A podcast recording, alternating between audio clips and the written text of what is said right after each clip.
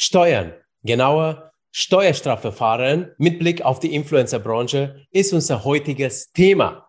Hier ein paar Stichpunkte. Folgen von Nichtberücksichtigung von Produktgeschenken in der Buchhaltung, Einnahmen erhalten ohne Gewerbeanmeldung, Steuerflucht ins Ausland, zum Beispiel Dubai und Nichtanmeldung von Gewinnen aus Kryptowährungen.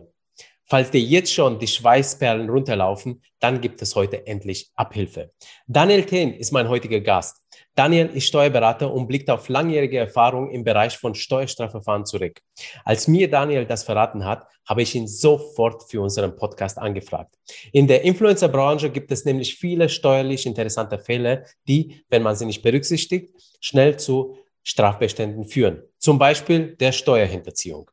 Mit Daniel besprechen wir heute, welche Tatbestände es gibt, welche Strafen zu erwarten sind und noch wichtiger, wir besprechen auf welche Punkte du unbedingt in deiner Buchhaltung achten solltest, damit es gar nicht zu solch einer unangenehmen Situation kommt. Und damit wir auch zukünftig weiterhin solch spannende Folgen produzieren können, gönn uns bitte deine Bewertung, zum Beispiel auf Spotify mit fünf Sterne oder Apple Podcast und abonniere auch gerne den Influencer Podcast. Bevor wir loslegen, hier noch einen kleinen Werbehinweis von unserem geschätzten Partner Exali. Berufshaftpflichtversicherungen für Influencerinnen? Ja, das gibt es. Zum Beispiel die Mediahaftpflicht von Exali. Damit bist du bei Urheberrechtsverletzungen oder falschen Werbekennzeichnungen bestens abgesichert. Du kannst die Versicherung individuell auf dein Business anpassen und komplett online abschließen, nämlich unter www www.exali.de. Und das Beste, als Influencer-Hörerin erhältst du mit dem Promotion Code Influencer10 einen Rabatt von 10% bei Exali. Ich wiederhole nochmal den äh, Promotion Code, der in Großbuchstaben eingegeben werden muss. INFLZR und die 10. Herzlich willkommen im Influencer Podcast. Tiefe Einblicke in die Creator-Szene. Menschen teilen ihre wertvolle Erfahrung mit dir. Durch die Sendung für dein Host Petro Leuthold. Hi und herzlich willkommen, lieber Daniel. Hi Pedro und vielen Dank für die Einladung in deinen Podcast. Ja, danke für deine Zeit. So ein heißes Thema. Ich habe es dir vorhin schon erzählt, ich habe, äh, bevor wir aufgenommen haben, mit der Influencer-Managerin äh, gesprochen, dass wir diese Aufnahme machen und über das Thema mhm. Steuerstrafverfahren und Influencer sprechen. Und sie hat gesagt, boah, will ich unbedingt wissen. Und auf jeden Fall spricht denn Daniel auf kostenlose Produktgeschenke auf, was ja auf ja, unserer Tagesordnung steht. Genau. Bevor genau. wir aber so richtig tief eintauchen, ähm, stell dich bitte auch mal selbst kurz vor und was du machst. Ja, mein Name ist Daniel Thehn. Ich bin Steuerberater, bin mittlerweile seit 16, 17 Jahren ungefähr in der Steuerberatung tätig und habe da eigentlich so die verschiedensten Bereiche mittlerweile auch erleben dürfen. Also wirklich angefangen vom, ich sage mal, klassischen kleinen Einkommensteuerfall bis hin zur Existenzgründung und dann aber auch dem DAX-Konzern. Also bin da sehr generalistisch unterwegs und bin einmal im Anstellungsverhältnis in einer großen Kanzlei tätig und nebenbei betreue ich eben auch eigene Mandanten. Super. Und du hast langjährige Erfahrung im Umgang mit Steuerstrafverfahren, also eine echt spannende, aber auch außergewöhnliche Expertise, wie ich finde. Wie kam es denn dazu? Ja, das Thema Steuerstrafverfahren war eigentlich schon in der Ausbildung super interessant. Man, man kann sich das vorstellen, man ist da damals in der Berufsausbildung und ähm, plötzlich kommt da jemand oder beziehungsweise damals angerufen, der war in einem Auto unterwegs auf der Autobahn und war gerade auf der Flucht von der Steuerfahndung. Und ähm, das heißt, er war wirklich unterwegs mit 200 Stundenkilometer auf der Autobahn. Meinte, ich habe ein Problem, bei mir ist gerade die Steuerfahndung in den Betrieb gekommen und auch zu Hause steht die Steuerfahndung. Ich bin jetzt sozusagen auf der Flucht, bitte helft mir. Und das ist natürlich wie in so einem Actionfilm und nimmt einen dann auch direkt mit, vor allem als Azubi damals, der dann halt auch noch nicht so gar nicht weiß, was er damit anfangen soll. Und da war ich dann von Anfang an direkt involviert in dem Thema und habe dann über die damalige Kanzlei, in der ich tätig war, eben diverse Steuerstrafverfahren auch miterleben dürfen okay. und fand das einfach immer super interessant. Okay, okay, okay. Ähm, und wann braucht man denn genau eine Beratung im Bereich der Steuerstrafverfahren? Also mhm. vorbeugen, wenn man seine Buchhaltung auf Einhaltung aller Gesetze prüfen möchte, wenn man das Gefühl hat, etwas Unerlaubtes gemacht zu haben oder wenn das Kind jetzt schon im Brunnen gefallen ist, sprich ein Steuerverfahren vorliegt. So wie bei diesem Fall, was du gerade beschrieben genau. hast? Also das ist eine sehr gute Frage und eigentlich von dir schon vollkommen richtig dargestellt. Man hat immer drei Bereiche. Der erste und wichtigste Bereich ist natürlich, dass man präventiv gut aufgestellt ist. Das heißt, ich habe steuerliche Aufzeichnungspflichten, ich muss eine ordnungsgemäße Buchführung erstellen und solche Themen. Und wenn ich da eigentlich sauber und gut unterwegs bin, werde ich nicht in den Genuss eines Steuerstrafverfahrens kommen, sondern kann da sorgenfrei unterwegs sein. Das heißt, um ein Steuerstrafverfahren zu vermeiden, sollte man eine ordnungsgemäße Buchhaltung haben und da einfach darauf achten, dass man sich steuerlich compliant verhält. Dann passiert normalerweise auch sowas nicht. Okay. Und dann gibt es eigentlich zwei weitere Bereiche. Der erste Bereich ist, ich habe vielleicht ein Steuerstrafverfahren selbst begangen. Das heißt, ich war ähm, vielleicht nachlässig in meinen Aufzeichnungspflichten oder habe vielleicht auch Gelder erhalten oder waren, wir werden es ja später auch hören, gerade bei Influencern habe ich immer auch das Thema mit so kostenlosen Waren, die ich testen soll und ähm, was passiert denn dann damit eigentlich?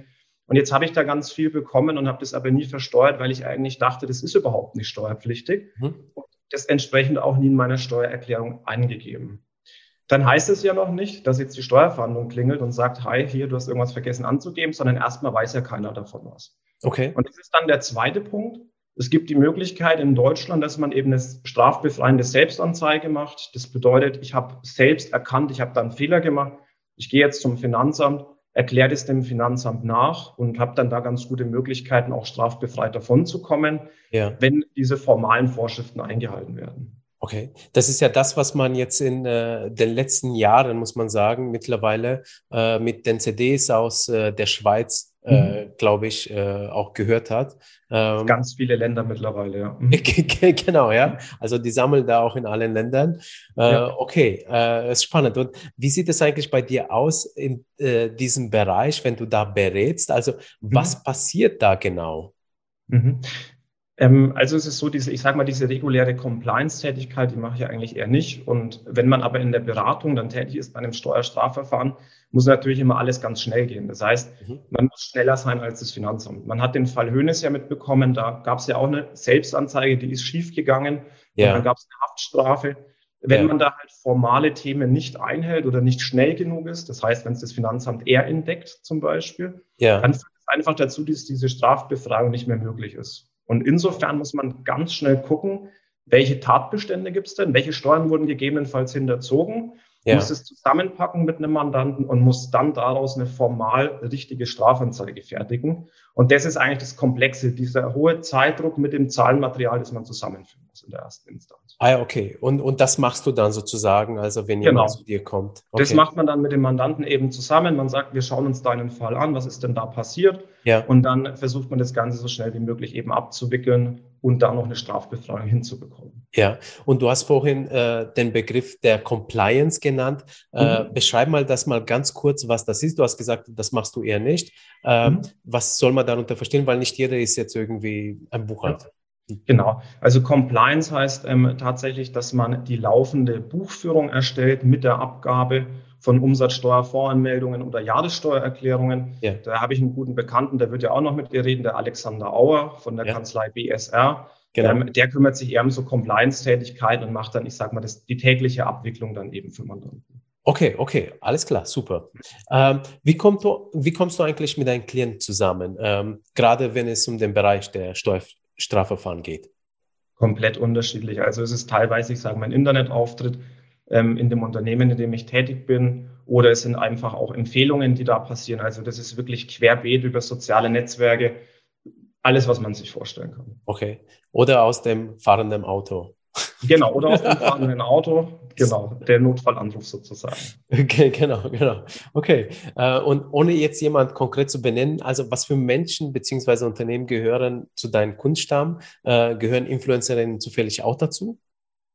Also man, man kann sagen, das ist wirklich querbeet. Der Punkt ist einfach folgender, dass gerade bei Steuerstrafverfahren ähm, gibt es niemanden, der davon gefeit ist, wenn er eben seine Steuererklärungen nicht rechtzeitig abgibt oder nicht inhaltlich richtig. Mhm. Man, man sieht es ja auch in den Medien, wen man da alles hat. Man hat einen Uli Hoeneß, man hat einen Boris Becker, der damals ein Verfahren bekommen hat, das vielleicht bei so bekannteren eben auch. Aber man hat natürlich auch, ich sage mal, den Handwerker, der ähm, vielleicht irgendeinen Auftrag schwarz erledigt hat und man mit einem Kunden in Streit gekommen ist und es dann da zu einem Steuerstrafverfahren kommt. Es gibt Kapitaleinkünfte, die ja auch wirklich jeder haben kann. Kryptowährungen, du hattest es vorhin ganz kurz ja. mal angesprochen. ist auch so ein Thema. Ja, ähm, da merkt man, ups, ich habe eigentlich Steuern hinterzogen. Ich wusste gar nicht, dass das steuerpflichtig ist. Und jetzt will man das nacherklären.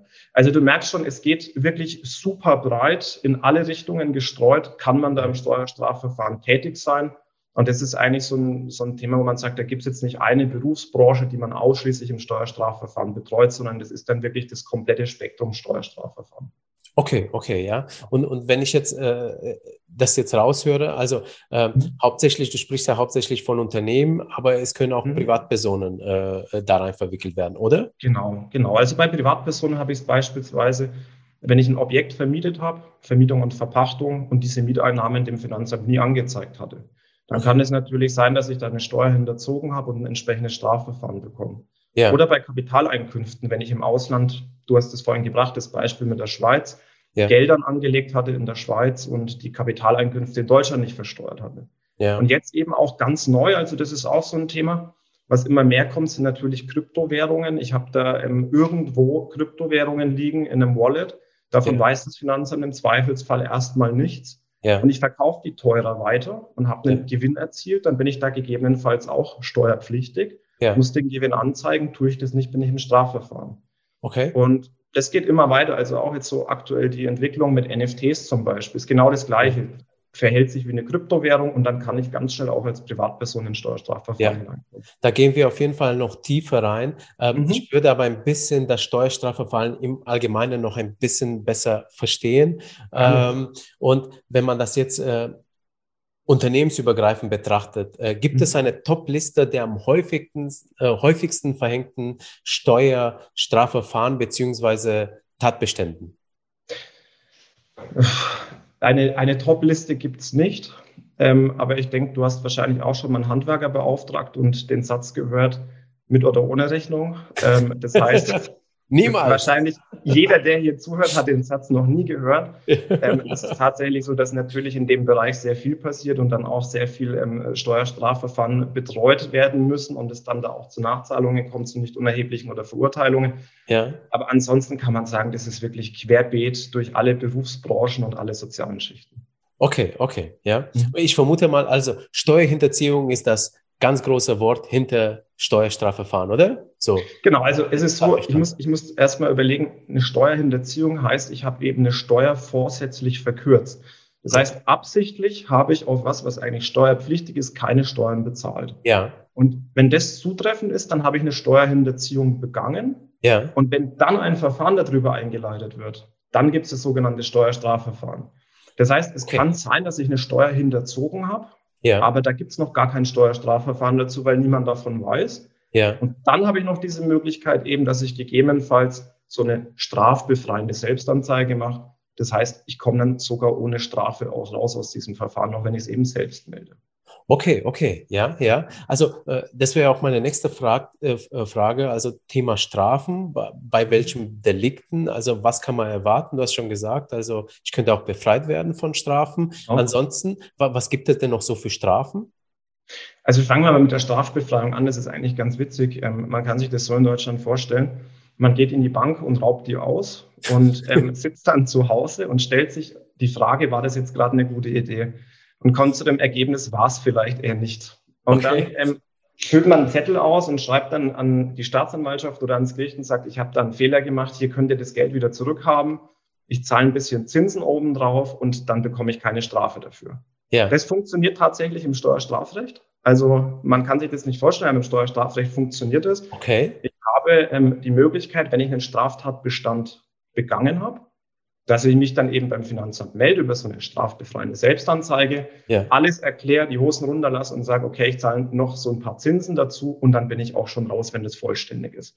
Okay. Da gibt es ganz viel komplizierte, sagen wir mal, formelle Vorschriften. Das würde jetzt den Rahmen hier sprengen, aber die Möglichkeit besteht, solange das Finanzamt noch keine Kenntnis davon hat. Okay. Das ist das Erste. Das Zweite ist, wenn es das Finanzamt gemerkt hat, dann wird ein Steuerstrafverfahren eingeleitet. Mhm. Immer dann, wenn das Steuerstrafverfahren eingeleitet wird, kann ich mich nicht mehr strafbefreiend selbst anzeigen. Das heißt, dieser Zug ist dann abgefahren, steht die Steuerfahndung da oder der Brief flattert ins Haus, in dem steht jetzt, haben wir dich erwischt oder zumindest ermitteln wir gegen dich, ja. dann war's das. Okay. Wenn das passiert, auch an der Stelle nochmal der Hinweis, dann hat man natürlich eine steuerliche Betreuung, aber man sollte auch einen Rechtsanwalt einschalten. Ähm, da in Bamberg beispielsweise macht es der Christian Bartelmess sehr gut. Das ist Stuhlein Bartelmess und Kollegen, ja. mit denen man da zusammenarbeiten kann. Und dann ist es aber so, dass man dann eigentlich nicht mehr rauskommt, ohne dass man auch eine Strafe zahlt. Okay. Die ist unterschiedlich hoch. Also es fängt an ähm, von einer, ich sage mal, kleinen Geldstrafe, wenn es ein sehr kleiner Sachverhalt war, mhm. geht aber dann auch bis zu einer Haftstrafe. Also man hat es ja beim Uli Hoeneß gesehen, ja. da ist dann tatsächlich auch eine Haft angesagt. Ja. Und es ist sehr teuer. Also man kann sagen, wenn man in so einem Steuerstrafverfahren mal drin ist und hat beispielsweise 20.000 Euro Steuern hinterzogen, dann kommt da eine Strafe on top, die in der Regel nochmal der gleiche Betrag ist. Das heißt, okay. ich zahle 20.000 Steuern plus Zinsen plus nochmal eine Strafe, die vielleicht in der gleichen Höhe ist. Ist natürlich dann auch alles immer ein bisschen Verhandlungssache mit dem Finanzamt und man versucht sich da auch immer gut zu einigen. Ähm, aber dann wird es richtig teuer in der Regel. Okay, okay, okay. Ja, mhm. Ich habe immer das Gefühl, dass bei den Finanzämtern, äh, beziehungsweise bei, bei solchen Strafen, die Strafen höher liegen, als wenn du jetzt mal blöd gesagt, ja, jemand umbringst, ja. Also äh, vor, vor dem Finanzamt habe ich das Gefühl, hat man mehr Angst als vor, vor den normalen Gerichten. Ist das ja, Gefühl so?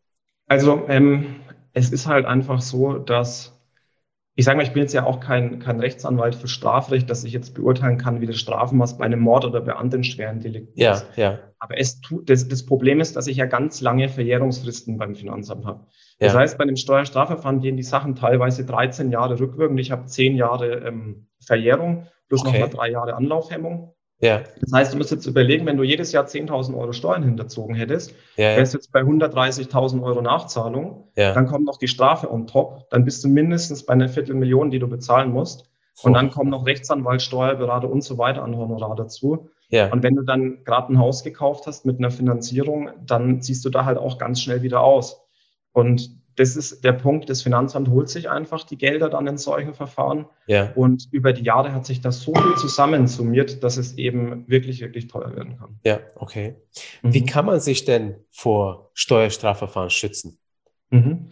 Also ich denke, das Wichtigste ist, dass man gut steuerlich beraten ist. Es gibt, denke ich, zwei Möglichkeiten. Möglichkeit eins ist, man sagt, also fangen wir vielleicht da an, man braucht nicht unbedingt immer einen steuerlichen Berater. Okay. Viele Dinge kann man auch selbst erledigen, ähm, man kann recherchieren, man kann sich einlesen, aber an einem gewissen Punkt, und ich sage immer dann, wenn es eigentlich in den unternehmerischen Aspekt hineingeht, sollte man dringend ähm, sich einen externen Rat dazu holen. Hm. Muss jetzt nicht sein, dass das, ich sage mal, die Buchhaltung und jedes kleine Detail ist, aber man sollte einen Sparringspartner haben, mit dem man sprechen kann, wenn es einen Sachverhalt gibt, der unklar ist. Und je größer das Ganze natürlich wird, desto höher wird auch das Risiko, dass was schief geht. Und für den Fall macht es natürlich absolut Sinn, dass man sich einen steuerlichen Berater an die Hand holt, mit dem man auch laufend seine Tätigkeiten erledigt. Und das sichert schon immer sehr gut ab. Okay. Vor allem ist dann auch so, wenn der Steuerberater einen Fehler macht, dann haftet er ja auch dafür. Das heißt, yeah.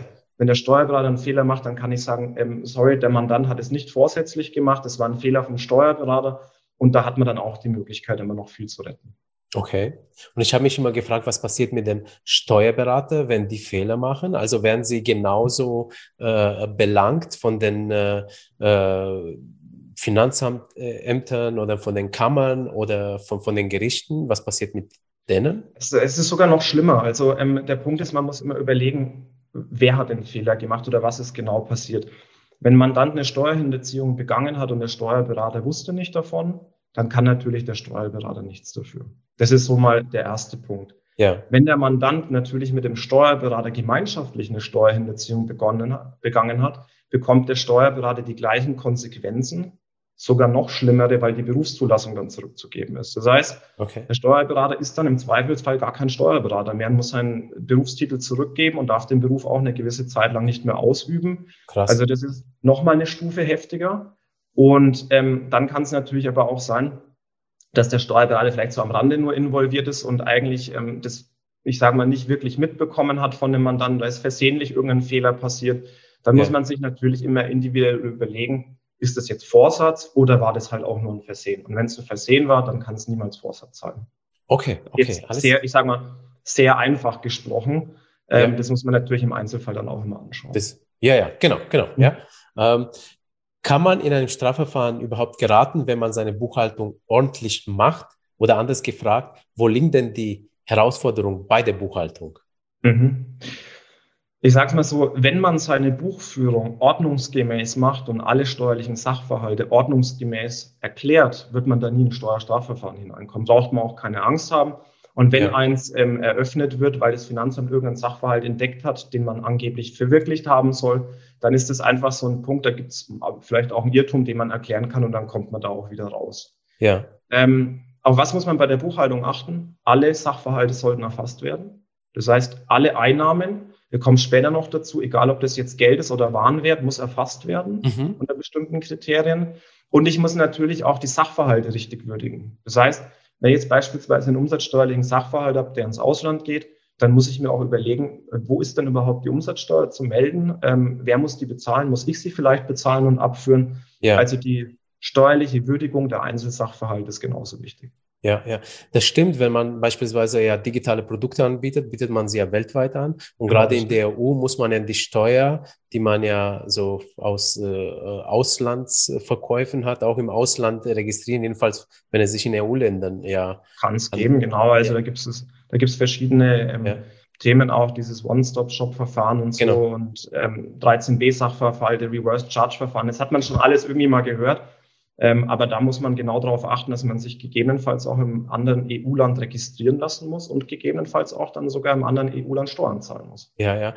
Gibt es denn Strafen auch aus dem Ausland? Also sprich, wenn ich jetzt beispielsweise, keine Ahnung, nach Frankreich was verkaufe und äh, die, die, die Steuer dahin nicht überführe, ja, so beziehungsweise anmelde, ähm, kann, kann, können die Französischen dann äh, mir was ähm, ja, also das ist, ich sage mal, ich bringe da immer am liebsten das Beispiel mit Afghanistan. Also ähm, Afghanistan hat in dem Steuergesetz eine Regelung, dass ab 1000 US-Dollar Steuerschulden die Ausreise verweigert wird. Mittlerweile ist es äh, natürlich ein bisschen anders durch die aktuelle Situation, aber das war damals tatsächlich so, wenn das Unternehmen eine Steuerschuld hatte und der Mitarbeiter war in dem Land, durfte der Mitarbeiter nicht mehr ausreisen. Okay. Das heißt, in fast allen Ländern weltweit werden Steuerstrafdelikte verfolgt und ja. Die Frage ist dann natürlich immer, habe ich einen Zugriff? Ja, wenn du jetzt irgendwie gerade in Australien warst, hast dein Produkt verkauft, fliegst nach Deutschland zurück, gehst nie wieder nach Australien und hast da 1000 Euro Steuern hinterzogen, ist die Frage auch, welches Interesse hat denn jetzt der australische Staat oder wie groß ist es? Verfolgt man dich da überhaupt? Okay. Aber natürlich, in fast allen Ländern, die ich kenne, gibt es Steuerstrafverfahren. Teilweise werden die auch grenzüberschreitend verfolgt und okay. manchmal auch sogar, dass zwei Staaten zusammen so ein Thema betreuen. Ja. Und ähm, also es kann, kann, durchaus passieren, ja. Okay, okay, okay. Und, und spätestens wahrscheinlich, wenn man die Grenze übertritt sozusagen und das Land besucht, dann genau. kann man äh, hier begrüßt werden von so der Polizei. ähm, ich würde gerne mehr über die Steuerfahndung selber mhm. erfahren, wissen. Also wie kommt es eigentlich zu einem Steuerstrafverfahren und wer leitet ihn denn ein? Mhm. Also da gibt es auch wirklich bunt gestreut alle Wege. Ähm, ein größter Punkt, wie kommt die Steuerfahndung zu den Informationen, ist ganz oft der Ex-Partner oder die Ex-Partnerin. Also das ist wirklich so ein Thema, da ähm, trennt man sich im Unterhaltsstreit, ähm, ruft dann jemand aus Wut die Finanzverwaltung an und sagt, der liegt doch im Garten verbuddelt noch 100.000 Euro Schwarzgeld. Solche Themen passieren oft, also es ist ja. knallhart. Und ähm, dann ist es teilweise auch vielleicht ein Nachbar, der sagt, okay, der, der Nachbar, der hat ist, ähm, wo, woher hat er denn das ganze Geld? Wie kann er sich denn jetzt plötzlich einen Porsche leisten? Ähm, melde ich mal ans Finanzamt, den konnte ich noch nie leiden. Also das sind so Themen, wo es kommt und dann einfach immer auf der anderen Seite, man denkt immer so, das Finanzamt, das ist irgendwie so ein alter Beamtenhaufen und da passiert nicht viel, aber das ist nicht zutreffend. Okay. Also die sind mittlerweile ähm, top aufgestellt. Ich habe 2012, denke ich mal, war das ein Steuerstrafverfahren betreut. Da ging es um Gastronomiebetrieb. Da hatte das Finanzamt über die Einnahmen eine Wetterkurve gelegt. Und die hatten sich dann angeschaut, automatisiert, wie das Wetter immer war und ob das passt mit dem Außenbereich, wie der ja, gesucht ja. war. Also solche Themen. Dann gibt es eine App, die durchsucht zum Beispiel eBay und eBay Kleinanzeigen. Ich meine, Programm, keine App. Äh, äh, durchsucht eBay, eBay Kleinanzeigen und guckt, ob da jemand regelmäßig Produkte verkauft. Weil auch dann wäre ich Unternehmer. Also ja. Es gibt ganz viele Sachen, technologische Lösungen mittlerweile, wie das Finanzamt solche Themen überprüfen kann. Okay. Die sind da technisch top aufgestellt und ähm, müssen sich da, denke ich, nicht verstecken. Ja. Okay, okay. Also das heißt jetzt, wenn jemand äh, auf eBay regelmäßig was verkauft mhm. und ohne Gewerbeanmeldung, der könnte ein Problem kriegen, wenn die Umsätze genau. hoch sind. Genau, also man hat, man hat den Tatbestand, ähm, das heißt selbstständig, nachhaltig, Beteiligung am allgemeinen wirtschaftlichen Verkehr ja. und mit Gewinnerzielungsabsicht sozusagen. Ja. Und dann bin ich gewerblicher Unternehmer, unabhängig davon, ob ich jetzt ein Gewerbe angemeldet habe oder nicht. Ja. Und wenn ich jetzt die ganze Zeit bei eBay irgendwelche Sachen verkaufe oder irgendeine andere Dienstleistung erbringt, bin ich automatisch Gewerbetreibender. Genau. Okay, okay, okay. Also äh, Mhm. krass. Wie kann man sich denn die Steuerfahndung beziehungsweise die Steuerfahnder selbst vorstellen? Du hast schon gesagt, die sind sehr modern äh, beziehungsweise äh, technisch gut aufgestellt. Äh, sind das Leute vom Finanzamt, von der Polizei oder von den Gerichten? Was sind das für Menschen? Genau, das ist vom Finanzamt in der Regel. Ähm, teilweise kooperieren die auch mit dem Zoll, gerade wenn es um das Thema Schwarzarbeit geht, dann ist halt auch der Zoll dabei. Ja. Aber ansonsten ist es eben vom Finanzamt, da gibt es je nach Bundesland aber eine andere Stelle und ähm, die kümmern sich dann um diese Strafverfahren, dann auch in Kooperation mit Gerichten eben. Ganz Okay, genau. okay. Mhm. Ähm, und wie sieht die Ermittlung bei so einem Verfahren aus? Mhm. Ganz unterschiedlich. Also das ist auch so, es kann natürlich jetzt sein, dass jemand an der Tür klingelt und sagt, hallo, hier ist die Steuerfahndung, wir haben hier einen Durchsuchungsbefehl Okay. und man schaut sich einfach die Geschäftsräume an und nimmt die ganzen Computer mit. Okay. Kann, also tatsächlich passiert das auch so häufig. Ja. Ähm, und dann gibt's aber ganz oft auch so, ich sage mal, den, den Ermittlungsweg im Amt. Das bedeutet, da gibt's eine Kontrollmitteilung von dem anderen Finanzamt vielleicht. Das ist ein Zettel, der wird ausgetauscht, da steht drauf, ah ja, bei uns wurde hier gemeldet, Sachverhalt XY, kannst du das Ja. doch bitte mal überprüfen? Ja. Und dann überprüft das Finanzamt durch entsprechende Nachfragen an den Steuerpflichtigen oder auch an den steuerlichen Vertreter eben so einen Sachverhalt. Und Ja. dann wird im Amt ermittelt. Das heißt, da kommt auch dann keiner raus. Okay. Ansonsten muss man sagen, meine Erfahrungswerte sind, das sind alles sehr umgängliche Menschen auch, ähm, mit denen kann man reden. Die wollen auch, dass der steuerliche Sachverhalt ordentlich aufgedeckt und abgewickelt wird.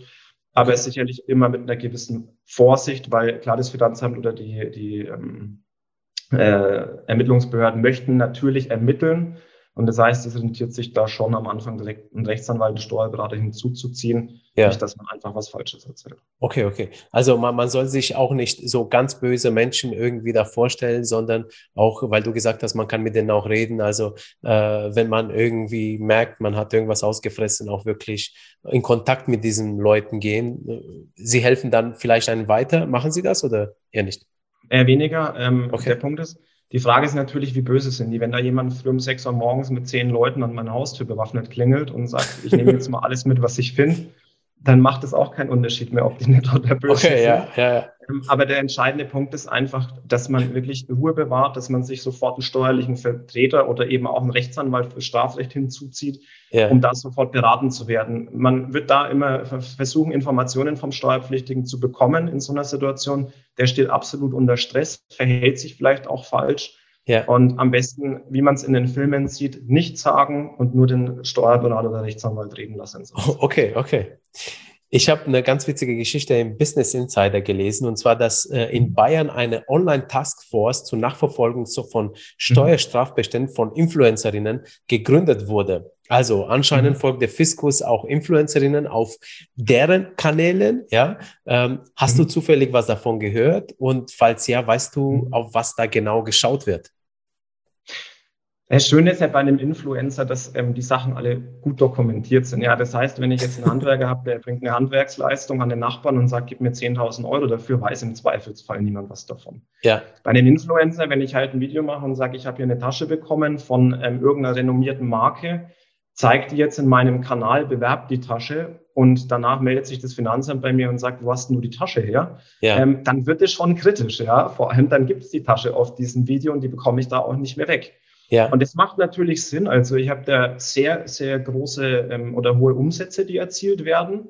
Ich habe die Möglichkeit, indem ich so einen Kanal folge, einfach ähm, zu dokumentieren und Sachverhalte auch mitzubekommen. ja, Und man kann sich da halt auch echt schwer rausreden, weil der renommierte Taschenhersteller im Zweifelsfall nämlich nicht sagen wird, nee, von uns hat er die Tasche nicht bekommen, ja, sondern der wird sagen, ganz klar, Werbeprodukt, da gibt es einen Vertrag, bitteschön. Ja, Ja. Der wird, wird nicht zumachen und sagen, wir geben keine Informationen raus. ja. Deswegen ist es eigentlich ein lukratives Geschäftsfeld fürs Finanzamt, für die Steuerverhandlung, weil man gut dokumentierte Fälle mit einem hohen Umsatzvolumen da auch finden kann. Okay, okay. Ah, spannend. Und ähm, also vielleicht jetzt auch, weil mir das gerade einfällt, und zwar bei Instagram werden ja äh, Werbekooperationen auch über äh, Stories gemacht, also sprich nach 24 Stunden die Story weg. Ähm. Die Sache ist aber so, die Stories sind nicht komplett weg tatsächlich, sondern es gibt Tools. Äh, man kann wirklich alle Stories, die auch jetzt nicht mehr für die Öffentlichkeit einsehbar ist, trotzdem rausziehen aus Instagram mhm. und sich alle angucken. Also plus weil die Story nicht mehr für die Community sozusagen auf Instagram zu sehen ist, heißt nicht, dass sie nicht durch andere ähm, zugegriffen werden kann, äh, zum mhm. Beispiel durch die äh, äh, Steuer, Finanzämter. Ähm, aber diese Tools sind aber auch für die Allgemeinheit. Also die sind sehr oft für, für beispielsweise Marketingabteilungen gemacht, damit sie sehen, passt dieser Influencer, was er bisher beworben hat und äh, passt mein Produkt eben dazwischen. Aber natürlich kann auch das Finanzamt dann Zugriff drauf genau, haben. Genau, und es gibt eben noch einen anderen, viel leichteren Weg. Also, also okay. vielleicht ganz kurz an einem Beispiel, wenn du überlegst, wir haben die Flipflop GmbH und die Flipflop GmbH, die verkauft irgendwelche Schuhe ja. und sagt jetzt zu einem Influencer, hey, magst du dich vielleicht bitte in deinem Video bewerben und einfach mal tragen und sagen, wie toll die sind. Ja. Dann ist es ja so, dass es dann normalerweise eine Rechtsbeziehung gibt. Und jetzt könnte das Finanzamt auf die Flipflop GmbH zugehen und sagen, bitte teil mir alle Namen mit, mit ja. denen du Werbeaufträge hattest und denen ja. du kostenlose Produktmuster zur Verfügung gestellt hattest. Okay. Und dann wird die Flipflop GmbH dem Finanzamt eine lange Liste schicken, wo die alle draufstehen. Und dieses Finanzamt wiederum schickt es dann an die Finanzämter der einzelnen Personen, die da eben tätig waren. Okay, ah, spannend. Und die überprüfen also es, auch in der Steuererklärung, das genau, angegeben genau, richtig. ist. Genau, ja. die überprüfen dann die Steuererklärung und sagen, komisch, der hat da irgendwie Taschen bekommen für 4000 Euro, aber der arbeitet als Angestellter oder sie arbeitet als Angestellte und in der Steuererklärung gibt es überhaupt keinen Betrieb als Influencer. Ja, ja. Genau. Und so geht es dann meistens los. Mhm. Ja. Okay, super, super spannend. Ähm, ich möchte gerne ein paar Fälle mit dir besprechen, ähm, über die ich immer wieder lese und das im engen Bezug mit Influencerinnen, ähm, mhm. ohne Gewerbeanmeldung Einnahmen erzielen.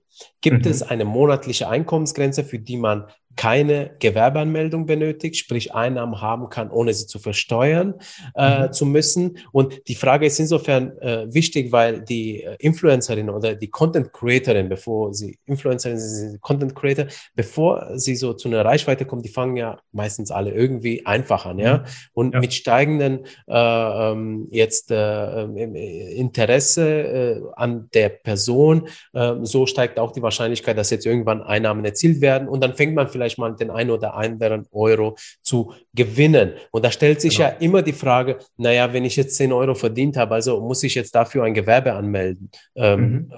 äh, wie ist da der Sachverhalt? Genau, also das ist eine gute Frage und da gibt es leider auch immer, ich sage mal, sehr viele Fehlinformationen, die rumgeistern. Und ähm, vielleicht mal, ich hatte es vorhin ganz kurz dargestellt, es gibt so diese Voraussetzung, wann bin ich Gewerbetreibender? Ja. Und das ist selbstständig, nachhaltig, Beteiligung am allgemeinen wirtschaftlichen Verkehr ja. und mit Einkunftserzielungsabsicht. Die okay. ersten habe ich immer, ich bin selbstständig, ich bin nicht angestellt in der Tätigkeit, nachhaltig, ich bin also sozusagen Wiederholungstäter, mache das mehr als einmal. Okay. Beteiligung am allgemeinen wirtschaftlichen Verkehr. Ich weiß nicht, wie man es besser machen könnte, als ein Video online zu stellen, das sich jeder anschauen kann. Ja. Also auch den Punkt haben wir. Und okay. jetzt kommt der letzte Punkt, Einkunftserzielungsabsicht.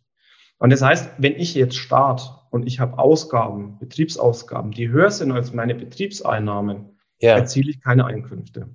Okay. Das heißt, in dem Moment ist es so, dass ich es nicht unbedingt dem Finanzamt erklären müsste, wenn ich keine Einkünfte erzielen will. Ja. Dann nennt sich das Ganze nämlich sogenannte Liebhaberei und dann fehlt einfach die Gewinnerzielungsabsicht. Ah. Das ist so der erste Punkt mal. Wenn ich aber Gewinnerzielungsabsicht habe, ähm, dann ist es so, dass ich den Sachverhalt auch erklären muss in meiner Steuererklärung. Mhm. Und da gibt es auch keine Grenzen. Man sagt immer, also das erzählen viele, es gibt den sogenannten Kleinunternehmer. Und der Kleinunternehmer ist, war damals 17.500 Euro, heute sind es 22.000 Euro. Der bezieht ja. sich nur auf die Umsatzsteuer. Und ganz viele verwechseln das immer und sagen, naja, Kleinunternehmer ist ein Kleingewerbe und da muss ich eben keine Steuer abgeben, aber das ist eben falsch. Das heißt nur, ich muss keine Umsatzsteuer ausweisen, aber die Einkommensteuer, meine Betriebseinnahmen, die muss ich in der Steuererklärung erklären und dann da auch gegebenenfalls Steuern drauf zahlen. Okay, okay. Und ganz kurz zu äh, Liebhaberei, was du vorhin gesagt hast, wo keine äh, äh, Gewinnbeabsichtigung vorliegt, dass man, mhm. dass man vielleicht so ein bisschen, bisschen fassbarer äh, hat. Ein. Beispiel, mhm. sag mal mal, ich bin jetzt äh, ähm, ein Creator und ich habe einen Kanal und ich mache den wirklich nur aus Leidenschaft. Beispielsweise, ich rede sehr gerne ja. über Kosmetik, weil ja. mich meine Haut beschäftigt, so. Und dann mhm. kommt es aber tatsächlich auf einmal dazu, dass äh, mir ähm, irgendwie Geld angeboten angeboten wird für, für irgendwelche, für die Platzierung irgendwelcher Produkte. Und ich sage halt mal, naja, nehme ich jetzt mal mit, ja. Mhm. Ähm, und äh, das passiert jetzt ein paar Mal, sagen wir mal zehnmal und danach aber sagt der Kunde, okay, äh, genug mit dir zusammengearbeitet und dann kommt es auch nicht mehr zu weiteren Aufträgen. Ich kümmere mich auch nicht mehr dazu. Also ist das dann Liebhaberei oder ist das schon eine Gewinnabsicht? Äh, genau. Also die Grenze ist dann natürlich immer schleichend. Ähm, es ist so, das Finanzamt möchte eigentlich einen Liebhabereibetrieb nicht haben.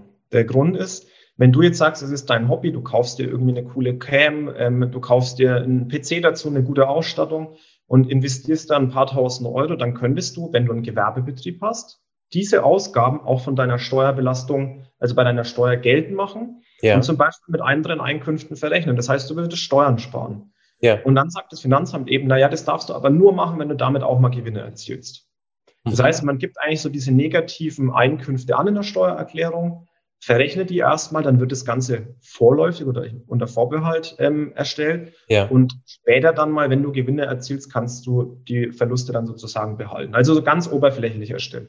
Okay. Wenn du jetzt sagst, ich habe eigentlich geplant gerade, dass ich für immer nur Verluste erziele, weil ich das aus dem Hobby rausmache und ich will gar kein Geld oder keine Gewinne erzielen, ja. dann wird es erstmal nicht äh, in der Steuererklärung angegeben. Wenn du jetzt aber ein Jahr später dann plötzlich einen großen Auftrag bekommst, weil du bekannt wurdest, dann musst du spätestens natürlich da angeben. Und das okay. Problem ist, dass diese Verluste, die du davor erzielt hast, gar nicht mehr verrechnet werden können.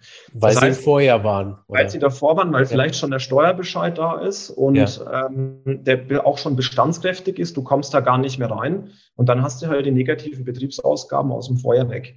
Deswegen sollte man das immer gut abwägen und lieber ähm, negativ miterklären, für den Fall, dass es dann irgendwann positiv wird von den Einkünften. Ja.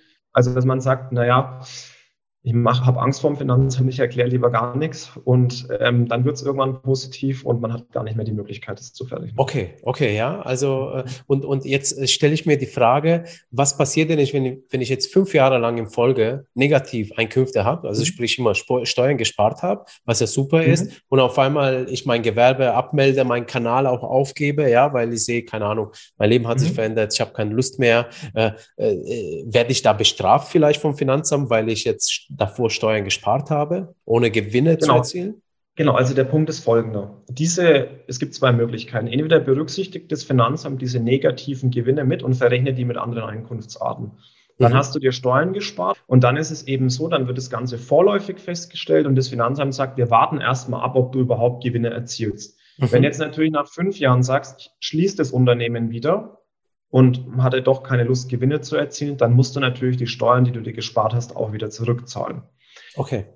Das ist aber alles, ich sage mal jetzt sehr, sehr ähm, oberflächlich und ohne ins Detail zu gehen, weil ja. wenn du natürlich die strategisch anders ausrichtest, da gibt es tausend Möglichkeiten, wie man vielleicht doch noch rauskommt. Ja. Ähm, da muss man mal auf den Einzelfall schauen. Vom Grundsatz zahlt man höchstens die Steuern, die man gespart hat, plus eine Verzinsung zurück.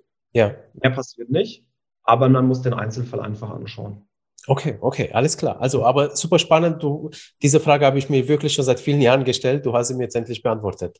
Äh, ein anderer Fall. ähm, also, wir haben ja schon gesagt, mit steigender Reichweite erhalten Creatorinnen auch erste Werbeanfragen. Und mhm. die ersten Kooperationen war, werden meist bei Creator nicht mit Geld, sondern mit den Produkten, die man bewirbt, bezahlt. Äh, die muss man aber ja auch besteuern. Ja? Und ja. da fragen sich jetzt viele da draußen, da sehe ich auch in vielen Threads, die ich so lese, warum eigentlich, das ist doch kein Geld, beziehungsweise der eine bekommt, äh, ich sag mal, oder ja, mach mal erstmal nur die Fragen. Warum eigentlich, das ist doch kein Geld? Oder doch? Genau, also der Punkt ist, es ist leider wie Geld. Und ähm, das Einkommensteuergesetz kennt ja diesen Paragraphen 8 Einkommensteuergesetz und da steht drin, alles in Einnahmen, in Geld oder in Geldeswert. Okay. Weil überlegen wir mal, ähm, du wärst bei mir jetzt angestellt Und was machst du dann? Du zahlst von meinem, von dem Gehalt, das du von mir bekommst, eine Miete, du wirst Lebensmittel kaufen und solche Dinge.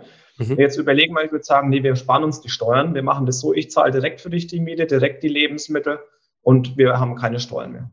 Dann ja. würde das ja immer so funktionieren, ja. Das heißt, man würde dann sagen, ich bezahle eigentlich Mitarbeiter oder ich bezahle andere Unternehmer nicht mehr in Geld, sondern ich bezahle sie in Gegenständen.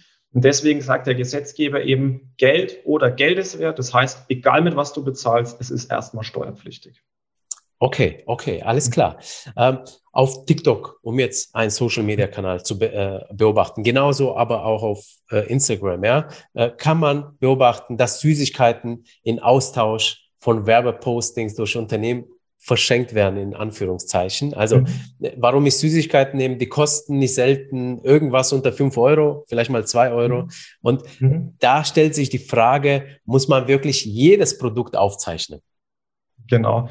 Also der, der Punkt ist jetzt folgendes, kann man ganz einfach beantworten. Wenn du sagst, Dani, super, dass du heute da warst, ähm, als Dankeschön bekommst du von mir jetzt einen Influencer-Kugelschreiber mit einem großen Influencer-Logo drauf. Mhm. Ähm, der kostet drei oder vier Euro eben in der Herstellung und du schenkst den mir jetzt, dann müsste ich den nicht versteuern. Okay. Also man sagt immer, in dem Bereich, wo man bei einem Werbe- oder Streuartikel in einem kleinen Betragsrahmen ist, meistens unter 10 Euro, dann okay. ist es eigentlich kein Thema, dass man es versteuern muss.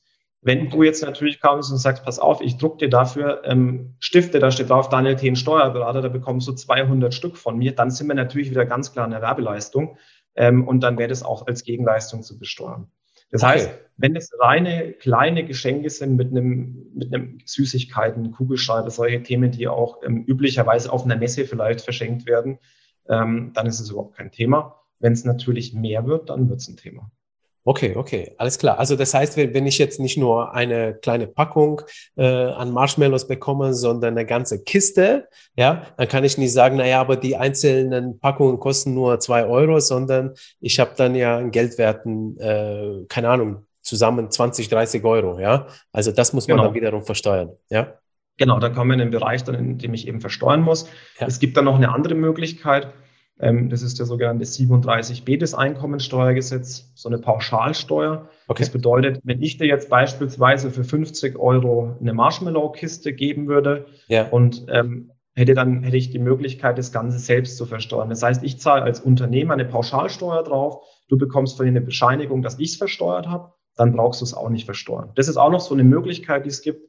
Ähm, aber da ähm, muss das Unternehmen welches das Ganze versteuert hat, auch dem Leistungsempfänger sozusagen eine Bescheinigung erteilen oder zumindest informieren, dass die Besteuerung stattgefunden hat. Ah, gut zu wissen. Also, wusste ich? Ja, okay, cool. Bis 10.000 Euro nur. Also, wenn du jetzt die, okay. die Rolex Daytona bekommst zum Testen, wird es schwierig. Okay, bis 10.000 Euro, das aber auch. Ja. Okay. Ja ziemlich hoch. Ähm, mhm. Äh, wie, wie, zeichnet man denn äh, richtig Produktgeschenke bzw. Zuwend, äh, Zuwendungen in seine Buchhaltung auf? Und ich habe mich mhm. immer gefragt, und müssen auch Dienstleistungen ebenfalls aufgezeichnet werden? Genau, also da gibt es keinen Unterschied, das ist beides das Gleiche. Okay. Wir müssen jetzt natürlich überlegen, was ist es denn wert, ja? Ähm, klar, wenn, wenn du jetzt sagst, machen wir ein Beispiel, ähm, du, du erbringst an jemanden eine Werbeleistung und als Gegenleistung dafür mäht er deinen Rasen ein Jahr lang. Ja. Dann hättest du ja normalerweise einen Gärtner zu bezahlen, das hat einen Wert. Und in, demzufolge hat natürlich auch die Gegenleistung einen Wert. Und das gilt eben für Dienstleistungen und Produkte gleichermaßen. Ich muss mir angucken, was sind die denn jetzt eigentlich wert? Und dieser Wert ist dann als Betriebseinnahme zu erfassen im Unternehmen, wie als hätte ich eben Geld bekommen. Das heißt, das funktioniert ganz genauso wie bei einem Geldschein, nur dass da halt der Wert draufsteht. Okay, okay. Äh, alles klar. Mhm. Also jetzt nochmal ganz kurz. Äh, also ich muss den Wert vom Unternehmen bekommen, also äh, der Ware. Also weil irgendwie, ich sag mal, das Unternehmen hat ja einen äh, Herstellungspreis, beziehungsweise es hat ja auch einen Verkaufspreis oder einen Einkaufspreis. Und mhm. äh, welcher Wert gilt dann? Also der UVP sozusagen, der dann im Handel für das Ding, äh, äh, wo es verkauft wird, oder das, was mir das Unternehmen sozusagen da sozusagen als Geldwerte äh, Vorteil, Zuwendungen dann gibt, bestätigt. Genau, also da muss man immer ein bisschen draufschauen. Es gibt im, im, Steuerrecht da genau zwei Begriffe. Das eine ist der sogenannte Teilwert, das andere ist der gemeine Wert. Gemeine Wert ist so, ähm, was ein fremder Dritter eben dafür bezahlen würde für den Gegenstand. Mhm. Und wie du es jetzt so gerade gesagt hast, einfach gesagt ist das eigentlich so der Marktwert. Yeah. Und den muss ich jetzt halt eben bestimmen und dann eben als Betriebseinnahme in dieser Höhe erfassen. Und okay. da gibt es mit Sicherheit ähm, dann auch gelegentlich mal Diskussionsbedarf mit der Finanzverwaltung, wenn eine Betriebsprüfung stattfindet, ob denn dieser Wert tatsächlich auch der anzusetzende Wert ist. Ganz klar. Okay, okay. Und wie äh, setze ich das am besten an? In einer Tabelle einfach, dass ich sage, also Produkt erhalten am, von mhm. äh, und mit diesem Wert. Und dann habe ich am Ende eine Tabelle genau. und, und sozusagen eine Summe, äh, was ich so an Zuwendungen zum, bekomme. Zum Beispiel, genau. Also es kommt immer darauf an, wie groß bin ich auch. Ne? Also ich habe ja einmal das Thema, dass ich buchführungspflichtig bin, nicht buchführungspflichtig bin. Mhm. Ähm, wenn ich über 600.000 Jahresüberschuss und 60.000 Gewinn im Jahr komme, bin ich buchführungspflichtig, sofern ich einen Gewerbebetrieb habe. Dann muss und ich ein, dann eine Bilanz eine machen. Ordnungsgemäße Buch Genau, da muss ich eine Bilanz machen, da ja. muss ich eine ordnungsgemäße Buchführung erstellen und dann muss ich auch jeden dieser Einzelsachverhalte in meiner Buchführung entsprechend erfassen. Mhm. Bin ich unter diesen Grenzen, muss ich eine Einnahmenüberschussrechnung erstellen, eben keine Bilanz. Ja. Das ähm, funktioniert durch, als jetzt auch vereinfacht wieder dargestellt, ne, Betriebseinnahmen minus Betriebsausgaben ist mein Gewinn. Ja. Und da würde ich halt dann reinschreiben, Tasche 2000 Euro minus Betriebsausgaben ist Gewinn. Okay, okay, ja, alles klar. Genau. Ähm, Stichwort Dubai. Super spannend, weil es jetzt in Corona sehr viel äh, es darum im Internet ging. Ähm, mhm. Gerade während des Lockdowns wurden ja einige Influencer dafür kritisiert, dass sie an, äh, in anderen Ländern ausgewandert sind. Dubai war ein besonders beliebtes Ausreiseland. Oft wurde aber nicht der Lockdown, sondern Steuern sparen als Grund dahinter vermutet. Und Dubai hat beispielsweise ja auch besonders niedrige Steuersätze für Unternehmen, Unternehmer. Ähm, in den Ausland umzuziehen ist bekanntlich ja nicht verboten. Wie oder ja. durch was kann es aber zu einem Strafbestand kommen? Also das ist ähm, so, die, dieser Wegzug als solches erstmal. Die, das deutsche Einkommensteuerrecht knüpft immer an den Wohnsitz oder einem gewöhnlichen Aufenthalt an. Okay. Das heißt, wenn ich einen Wohnsitz oder einen gewöhnlichen Aufenthalt im Inland habe, bin ich unbeschränkt steuerpflichtig. Habe ich den nicht im Inland, dann gibt es natürlich auch Sondertatbestände wieder, wie ich in eine Steuerpflicht reinkomme. Aber wenn ich hier nicht wohne, keinen Wohnsitz oder gewöhnlichen Aufenthalt habe, dann zahle ich eigentlich auch keine Einkommensteuer. Mhm. Diese, sagen wir, Sondertatbestände außen vor. Okay. So, das bedeutet, wenn ich jetzt nach Dubai ziehe, ich denke, es ist auch logisch und in Dubai wohnt dauerhaft oder vielleicht auch für immer, dann muss ich in Deutschland keine Steuererklärung irgendwann mehr abgeben, sondern müsste in Dubai meine Steuern zahlen, wo es eigentlich keine gibt. Ja. Und ähm, hätte in Deutschland ja keinen steuerlichen Anknüpfungspunkt mehr. Ja. Und das ist natürlich jetzt genau der Punkt, wenn ich sage, ich wohne in Deutschland gar nicht mehr, ich ziehe nach Dubai, ähm, gebe in Deutschland meinen Wohnsitz und gewöhnlichen Aufenthalt ab, dann wandert die Steuerpflicht nach Dubai und ich spare mir meine deutsche Einkommensteuer. Ja. Wobei man auch da sagen muss, im, im Jahr des Wegzugs beispielsweise muss man auf das Außensteuergesetz aufpassen. Da gibt es Sondertatbestände, die eben eine Besteuerung auslösen. Es kann irgendwie zur Hebung von stillen Reserven kommen. Das heißt, Werte werden versteuert, für die okay. man gar kein Geld bekommen hat. Und auch in den, ich sag mal, Jahren, in denen ich so eine halbe Jahresscheibe habe. Also beispielsweise, wenn ich jetzt im Juli nach Dubai ziehe, dann muss ich auch noch das komplette Jahr in Deutschland eine Steuererklärung angeben. Da gibt es ganz, ganz viel zu beachten. Also das ist extrem komplex. Ja. Wenn ich es richtig durchziehe, nach Dubai verziehe und da auch bleibe beispielsweise, ja. kann ich aus der deutschen Besteuerungspflicht auch rauskommen. Okay. Wie kommt es zu Steuerstrafverfahren? Ähm, das ist ganz einfach. Nehmen wir mal an, wir sagen jetzt beide, wir wollen nicht mehr in Deutschland wohnen, wir wollen uns die Steuern hier sparen und wir ziehen jetzt beide nach Dubai. Wir lassen mal die ganzen Sonderfälle weg, sondern sagen, das wird jetzt auch so funktionieren, ganz einfach. Ja. Und denken uns dann aber, naja, hm, so ganz so schön ist es jetzt irgendwie doch nicht auf Dauer. Komm, wir fliegen jetzt ab und zu mal wieder nach Deutschland, treffen uns dann mit der Familie, mit den Angehörigen, mieten uns vielleicht doch wieder eine Wohnung, aber auf dem Papier zumindest wohnen wir in Dubai und wir versteuern auch nichts in Deutschland. Ja. Dann wird das Finanzamt irgendwann sagen, lieber Pedro, nee, dein gewöhnlicher Aufenthalt ist im Inland, du bist hier unbeschränkt steuerpflichtig, du hättest hier versteuern müssen. Okay. Und vielleicht ist sogar dein Wohnsitz dann hier. Ja. Und ähm, dann hast du natürlich vorsätzlich, weil du wusstest es ja, hast du dann eine Steuerhinterziehung begangen und ja. dann gibt es da entsprechend auch ein Strafverfahren, das eingeleitet wird, wenn es entdeckt wird natürlich. Okay, okay, okay. Und vielleicht auch, wenn man immer so sagt, naja, woher weiß denn das Finanzamt, ob ich jetzt in Dubai oder in Deutschland bin? Ja. Man darf nicht vergessen, man kommt jedes Mal mit seinem Pass an der Grenze vorbei und sagt, okay, hallo Deutschland, tschüss Deutschland.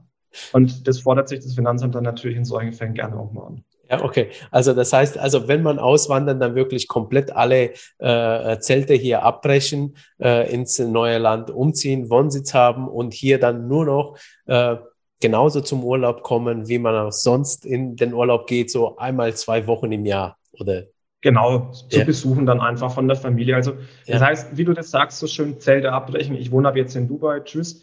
Ja. Und ähm, Dubai ist mein Wohnsitz, ist auch mein Lebensmittelpunkt und jetzt komme ich eben gelegentlich noch nach Deutschland. Ja. Auch da gibt es wieder Grenzen, die man ähm, dann beurteilen muss. Wie oft kann ich kommen? Ähm, wie lange darf ich bleiben? Solche Themen. Darf ich gewerblich tätig werden in Deutschland? Ja. Weil wenn ich das tue, könnte ich auch schon wieder in Deutschland in den steuerlichen Anknüpfungspunkt hineinkommen. Okay. Das heißt, da muss man dann wirklich am Ball sein und die Themen auch immer sehr genau anschauen, ähm, wo löse ich eine Steuerpflicht aus. Ja. Und wenn ich jetzt von Dubai aus jetzt beispielsweise Produkte in Deutschland verkaufe, beispielsweise ich biete Online-Kurse an zu irgendeinem bestimmten Bereich, äh, äh, mhm. also äh, muss ich dann auch in Deutschland Steuern zahlen oder äh, ist äh, alles in Dubai sozusagen oder in dem Land, wo ich da gerade bin?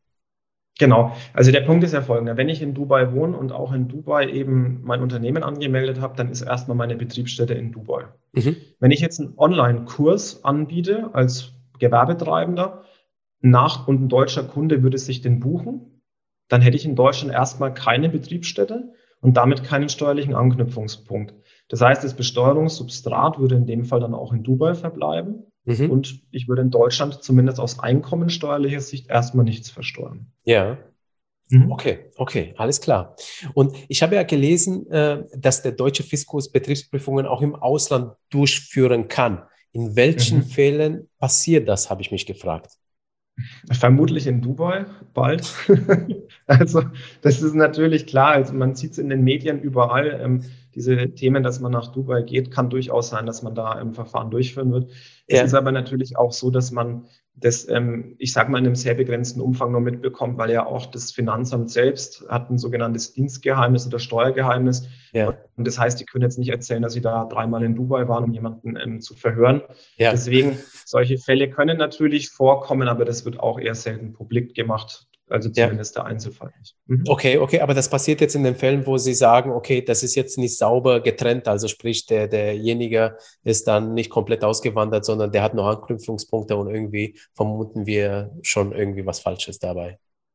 Genau, also der, der Punkt ist jetzt folgender. Man hat ja eine Mitwirkungspflicht als Steuerpflichtiger, das heißt, das Finanzamt wird immer erstmal eine ganz freundliche Anfrage stellen, man möge doch bitte den Sachverhalt erläutern. Und okay. es kann ja durchaus auch sein, dass ich sage, ich ziehe nach Dubai, ich möchte dafür immer bleiben, das ist ja auch mein gutes Recht. Und dann habe ich folglich gegebenenfalls auch keine Steuererklärung mehr in Deutschland einzureichen und vielleicht auch keine Steuerpflicht mehr in Deutschland dann. Das ist auch vollkommen in Ordnung, aber man hat natürlich Mittel und Wege auch zu überprüfen, ob da vielleicht doch jemand öfters in Deutschland ist, inwiefern das nur Gestaltungen sind, die da passieren. Dann yeah. wird das Finanzamt da genauer nachschauen und vielleicht dann eben auch ermitteln. Aber das ist wirklich so, ich sage mal, ähm, hochhypothetisch jetzt gesprochen, weil es kommt natürlich auf den Einzelfall dann an und ja. wie der gestrickt ist, ist immer komplett unterschiedlich. Okay. Alles klar. Ich hätte noch die Frage, auf was man achten sollte, wenn, um, wenn man ins Ausland zieht äh, und äh, dass man sich wirklich steuerlich absichert. Aber äh, wir haben es, glaube ich, vorhin ja schon angesprochen. Also ja. Zelte komplett abbrechen und äh, sich in dem neuen genau. Land anmelden und alles. Neu, neuen Lebensmittelpunkt dann wirklich suchen und vor allem schauen, dass es gibt einfach Grenzen, die in, in der deutschen Abgabenordnung auch festgeschrieben sind und im ja. Außensteuergesetz da muss man sich wirklich hinsetzen, ein Konzept erarbeiten und dann sagen, okay, das ist möglich, das ist nicht möglich. Okay, mhm. ja. Ähm, anderes Thema, in den letzten Monaten habe ich mich mit dem Thema NFTs äh, ähm, ausgiebig mhm. beschäftigt, weil es ein spannender, bis, äh, spannender Business Case gerade für Influencerinnen ist. Ähm, mhm. Äh, dadurch beschäftigt man sich auch automatisch mit Kryptowährungen. Ähm, mhm. Wo liegen hier die steuerlichen Herausforderungen, was NFTs und was Kryptowährungen angeht? Ja. Ja, ich denke, das ist ja ein boomender Markt. Ich habe heute Morgen erst gelesen, dass Justin Bieber sich ein Board Ape gekauft hat für eine Million US-Dollar. Also die Preise steigen anscheinend immer weiter. Eminem hat ja auch, ich glaube, für 450.000 US-Dollar einen gekauft. Ja. Also es ist Wahnsinn. Und jetzt natürlich, Petro, wenn du dir einen kaufst für 400.000, ähm, sagst du, hättest auch so ein gerne Board Ape NFT und ja. ähm, verkaufst ihn zwei Wochen später für eine Million Euro oder US-Dollar, dann ja. stellt sich die Frage, was ist denn jetzt damit? Und löse ich dadurch einen steuerlichen Sachverhalt aus. Und tatsächlich, ja, Ähm, es gibt natürlich jetzt aktuell noch keine Rechtsprechung zu dem Thema NFTs, weil es ja doch relativ neu noch ist und ja. weil die Gerichte da auch ähm, nicht so super schnell immer arbeiten. Ja. Meine Einschätzung ist, dass es ähnlich wie eine Kryptowährung behandelt wird. Da habe ich ja auch ein digitales Wirtschaftsgut, das keine, ich sage mal, offizielle Währung in dem Sinne ist, sondern es ist ein digitales ja. Wirtschaftsgut, das wie eine Währung behandelt wird. Mhm. Und da gilt momentan die einjährige Spekulationsfrist. Das heißt, wenn ich mir heute einen Bitcoin kaufe oder irgendeine andere Kryptowährung und verkaufe die zwei Wochen später, dann muss ich den Gewinn in meiner Steuererklärung angeben. Und dann muss ich den auch versteuern. Und ich gehe davon aus, dass es bei NFTs genauso sein wird. Wenn man innerhalb des Jahreszeitraums verkauft, mhm. wird der ähm, Veräußerungsgewinn steuerpflichtig sein. Nach dem Jahr vermutlich eher nicht. Ähm, okay. Weiß man aber immer erst, wenn das Ganze auch höchstrichterlich in, äh, entschieden wurde oder ein entsprechendes Gesetz vorliegt. Ja. Und wo man aber aufpassen muss, der gewerbliche Betrieb von solchen Themen führt auch wieder zu einer Steuerpflicht. Mining beispielsweise. Ja, wenn ich, mhm. wenn ich Mining habe bei Bitcoins, dann habe ich einen Gewerbebetrieb und muss das als gewerbliche Einkünfte versteuern. Okay. Ähm, ja. Jetzt Stalking, Stalking, gerade bei DeFi-Produkten kommt ja jetzt immer mehr. Ja. Da stellt sich dann auch die Frage, was ist, wenn ich Stalking mache im DeFi-Bereich? Da bin ich vielleicht auch in der gewerblichen Tätigkeit unterwegs. Oder ist es vielleicht nur ein Zins, den ich da bekomme? Ja. Zins gibt es oft bei Währung. Also das sind momentan auch so Themen, die hat die Finanzverwaltung auf dem Schirm. Ähm, da wird es sicherlich auch wieder ein, ein BMF-Schreiben zu geben. Ja. BMF-Schreiben ist ein Schreiben des Bundesministeriums für Finanzen. Und okay. da steht dann drin, wie das Ganze steuerlich zu behandeln ist. Ja. Ich gehe aber fast davon aus, nachdem es ja, ich sag mal, da habe ich einen Token, ähm, der ist ein Bitcoin, da habe ich einen Token, der ist halt ein NFT, ist ja. klar anders, aber es ist schon irgendwie in dieselbe Richtung. Ja. Das ist auch ähnlich wie eine Kryptowährung besteuern. Ja, ja.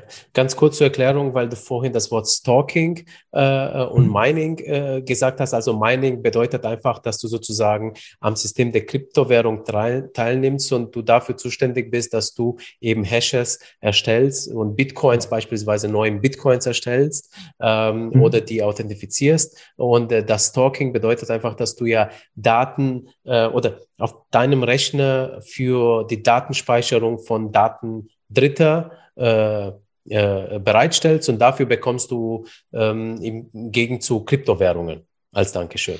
Ne? Mhm, du, ja, ungefähr. Du stellst eigentlich, ich sag mal, du, du verleihst deine Kryptowährung oder deine Kapazität da, dahingehend und bekommst dann so wie eine Zinsebene. Das heißt, du bekommst dann beim DeFi-Coin, sagen wir mal, 10% Zinsen, wenn ja. du den eben verleihst mit den Kapazitäten auf das Geld oder also auf die Kryptowährung, die du hinterlegt hast. Ja. Bei Ethereum 2 will man jetzt ja auch ein Stalking einführen, dass man sagt, man verleiht eigentlich diesen Ethereum 2 und bekommt dafür dann ähm, eine Gutschrift in Form von Zinsen. Okay, mhm. ah, okay, verstehe. Okay, genau. Äh, spannend. Ja, ja, ja. Ich, ich kenne das mit den Dateien, weil es gibt ja so dieses äh, dezentrale Netzwerk von Dateien mhm. äh, ähm, und ähm, mir fällt jetzt der Name dazu nicht an, äh, ein IPFS-Netzwerk, so heißt das, ja. Und da kannst du auch eben dran teilnehmen. Da gibt es ja auch so ein SIA-Coin, wo du da eben einfach Dateien speichern kannst mhm. und dann kriegst du die SIA-Coins und die nennen, nennen es auch Staking. Genau. Ah ja, okay. Genau, mhm. genau, ja. Äh, äh, ich habe mir das so vorgestellt bei Kryptowährungen, also NFTs, damit du überhaupt NFTs kaufen kannst, brauchst du eine Kryptowährung, meistens jedenfalls, ja. ja? Also, ähm, und weil du ja im Prinzip Kryptowährungen kaufst und die NFTs in Kryptowährungen äh, ebenfalls kaufst und wenn du es verkaufst, verkaufst du ja auch die nicht nur NFT, sondern auch die Kryptowährungen. Da hast du ja im Prinzip ja zwei Sachen. Du kannst einen Gewinn genau. äh, während ja. des Wertzuwachs des Kryptowährung haben und dann hast du ja noch den Gewinn aus dem NFT, was du ja hast. Ne? So ist es. Richtig, genau, und das müssen beide versteuert werden. Ja. Genau. Also das ist genau der Punkt. Ähm, ich, ich kann jetzt wirklich nur sagen, ich gehe davon aus, ja, weil es aktuell dazu noch nichts Handfestes gibt. Aber ich gehe davon aus, dass es genau so sein wird. Man sagt, ich habe jetzt einen Bitcoin beispielsweise liegen oder sagen wir besser Ethereum. Damit kann ich bei OpenSea auch irgendwelche Sachen einkaufen. Ja. Ähm, ich kaufe dann bei OpenSea ein NFT. Dann hatte ich davor 100 Euro transferiert in ein Ethereum. Ja, dann kaufe ich mir diesen NFT, ähm, verkaufe den wieder, habe die Währung wieder auf dem Konto drauf und habe dann einen Gegenwert ja ähm, wieder zu Euro. Und dann ja. müsste ich eigentlich die Transaktion dazwischen versteuern. Ja. Das Interessante ist halt eigentlich normalerweise erst, wenn ich diesen Ethereum verkauft habe, löse ich ähm, den Gewinn aus. Ja.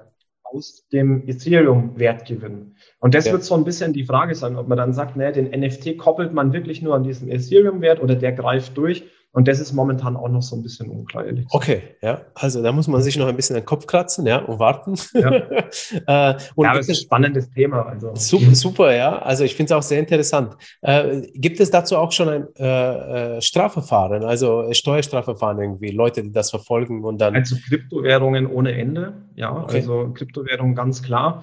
Gerade am Anfang haben sich ja alle gedacht, naja, ich habe da eine Kryptowährung, ich habe die gekauft und verkauft, wer soll denn das schon mitbekommen? Ja. Ähm, und das war leider falsch gedacht. Ja. Und ähm, da gibt es reihenweise Strafverfahren. Ja. Und bei NFTs habe ich aber momentan keine Kenntnisse zu. Das ist einfach noch zu neu und das dauert ja auch immer ein bisschen, bis sowas nachläuft.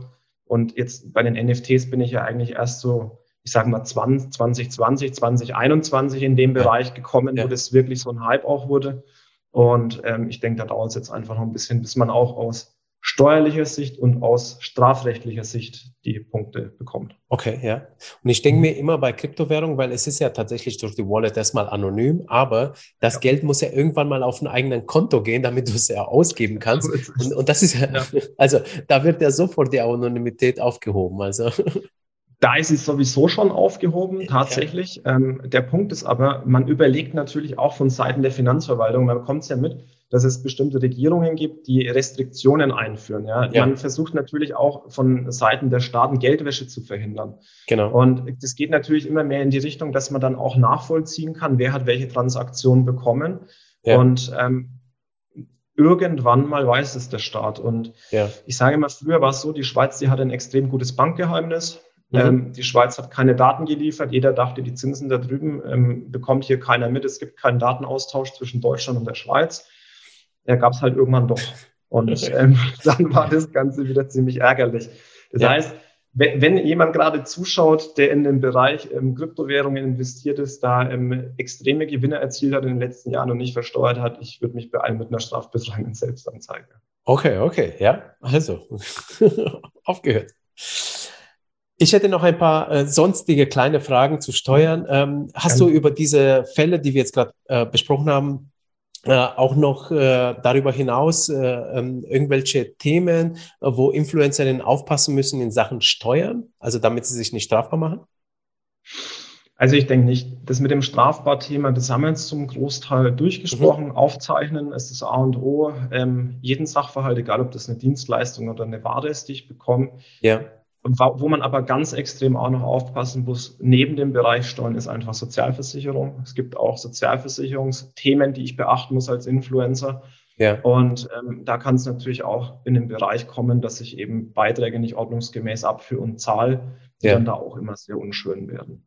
Ja. Aber ansonsten denke ich, ist man mit dieser Aufzeichnung aus dem steuerrechtlichen Sinne zumindest gut beraten. Ja, du sprichst jetzt gerade Sozialversicherungsbereich, also gerade wenn man Mitarbeiter hat äh, oder, oder auch wenn man selber sozialversichert ist mit der eigenen Krankenkasse, dass man da irgendwie Probleme hat. Genau, zum Beispiel, wenn ich jetzt selbst versichert bin und ich habe, ähm, sagen wir mal, Mindestbeitragssatz in die Krankenversicherung entrichtet, weil ich immer nur 10.000 Euro Gewinn pro Jahr angegeben ja. habe, dann ist es ja auch so, dass meine Sozialversicherungsbeiträge anhand dieser steuerlichen Zahlen ermittelt werden.